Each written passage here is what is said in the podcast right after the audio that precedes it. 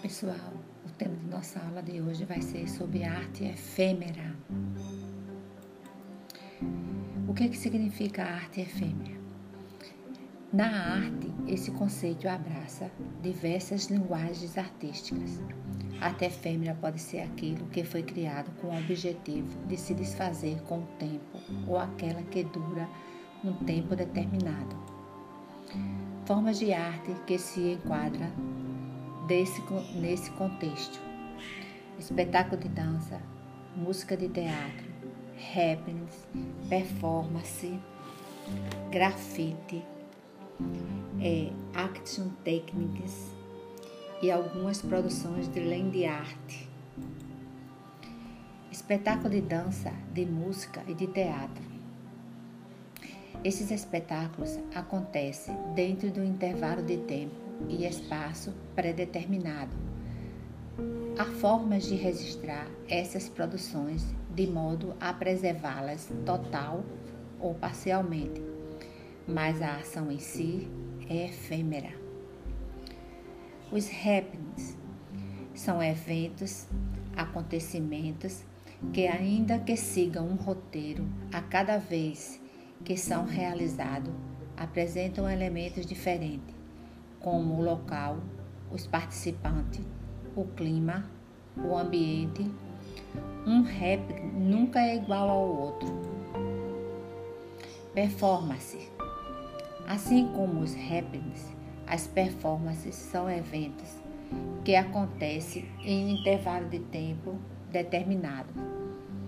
Elas podem ser registradas, mas uma performance em si é uma proposta artística realizada em um determinado momento e espaço. Os grafites são pinturas produzidas em espaços públicos, podem durar alguns anos e se transformam ao sofrer as ações do clima, por meio da chuva, do vento, do sol, que vão alterando suas características à medida que o tempo passa.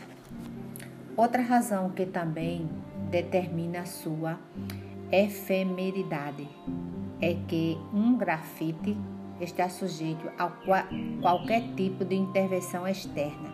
Por exemplo, uma nova pintura que o apague total ou parcial ou que transforme. É esta forma de arte, acting techniques. O foco de um acting technique está na ação do pintor e não no resultado da pintura em si. Essa técnica teve como maior representante o artista estadunidense Jackson é, Pollock em 1912 a 1956. É, Acton Technics tem algumas produções de land art. Então, algumas dessas obras, quando produzidas diretamente na natureza, também sofrem com a ação do tempo. Assim como o grafite, as obras podem se transformar de acordo com a mudança da própria natureza. Quando a mata cresce, a maré sobe, a areia se movimenta, são alguns exemplos de alterações do ambiente que podem transformar obras que foram realizadas em um ambiente natural. Por fim, há obras de arte que também podem ser consideradas efêmeras, dependendo do material com que são produzidas como é o caso das esculturas feitas de algum material orgânico, alimento, gelo, etc.